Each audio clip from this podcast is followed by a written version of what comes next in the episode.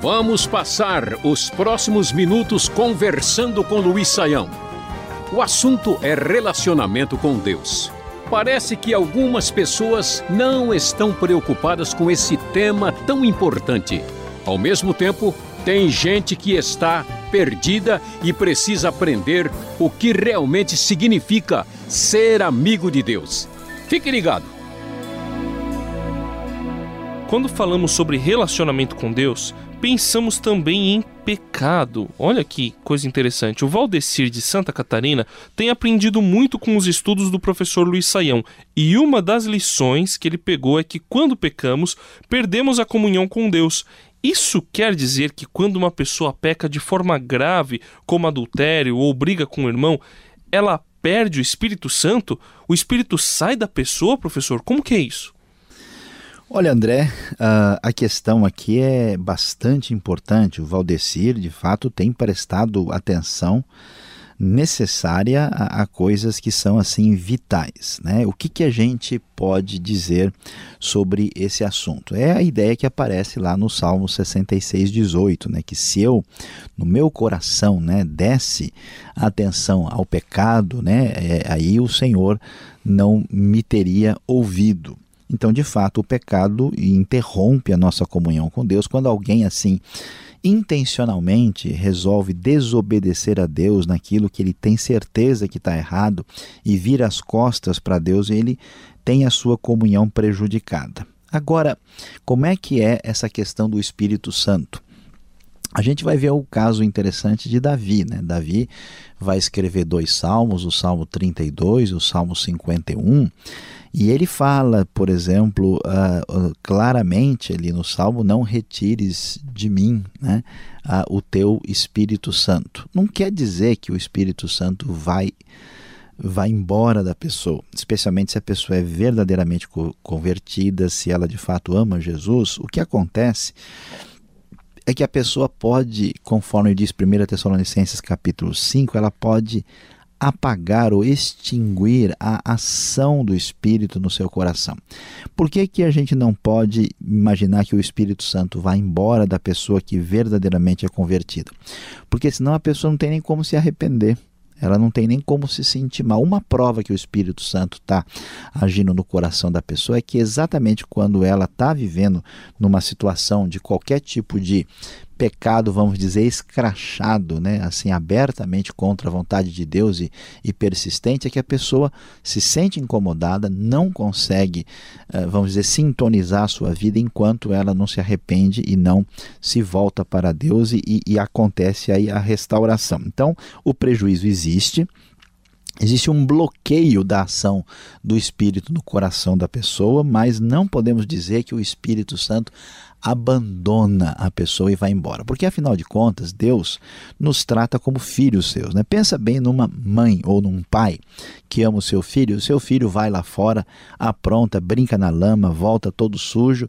O que você imagina que uma mãe, um pai faz? Ah, ele bota o menino para fora de casa, chuta e não deixa mais entrar? Não, ele vai dar uma boa bronca, a mãe vai dar né, aquele pega no menino todo sujo e diz: vai já para o banheiro, né? faça favor de se lavar.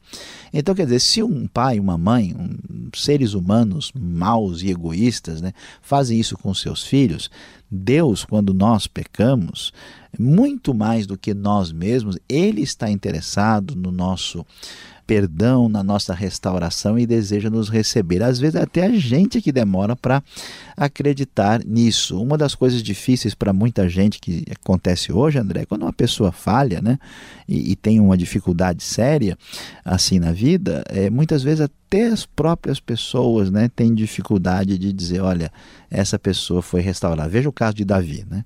Davi, ele matou, ele adulterou, ele foi rebelde contra Deus, é, querendo ser poderoso na história do recenseamento, e não foi exatamente Davi que foi chamado o homem segundo o coração de Deus, né?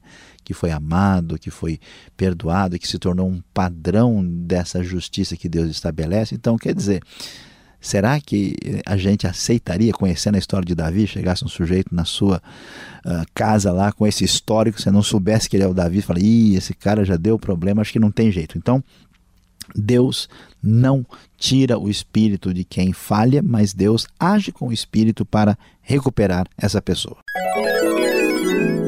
Por e-mail, o Jean faz a seguinte pergunta: A salvação não se perde porque não é por obras. Um homem que conheceu a Deus se desvia e morre desviado, é salvo ou não, professor? Pois é, olha só, pergunta importante do Jean. Como é que a gente vê essa questão da pessoa que morre desviado da fé? Bom, em primeiro lugar, a gente vai ver que essa questão da salvação ela é um pouco assim misteriosa. Porque é verdade que do ponto de vista de Deus, a maneira como Deus enxerga, Deus que enxerga né, ao mesmo tempo o passado, o presente e o futuro, o verdadeiro salvo, aquele que é verdadeiramente convertido, nunca se perde. É mais só que nós não temos um jeito de saber quem é mesmo e quem deixa de ser. Não tem, não tem um jeito de separar o trigo do, jo, do joio. Então, humanamente falando, a gente pode dizer que, de certa forma, a pessoa perde. Por isso que na Bíblia tem tanta advertência. Porque o cristianismo bíblico ele é a porta, mas ele é o caminho. Né? A pessoa entra e ele tem uma caminhada. Se de repente o caminho dele está todo diferente, é que tem alguma porta errada, ele entrou. Né? Então a importância de perseverar, de prosseguir, de caminhar adiante é séria. Tanto é que em Hebreus o texto fala claramente: ó, se vocês resolverem abandonar e dar as costas, vocês tomem cuidado que não é bem assim vocês não têm a segurança de que caindo na apostasia está tudo bem, que a coisa não é desse jeito. Agora, a gente tem que entender que, no final das contas, André, é um pouquinho misterioso o que acontece. Sabe por quê? Porque a gente não tem condição de saber quem é Judas e quem é Pedro. Pedro negou Jesus. No entanto, ele foi restaurado, se arrependeu amargamente e foi perdoado.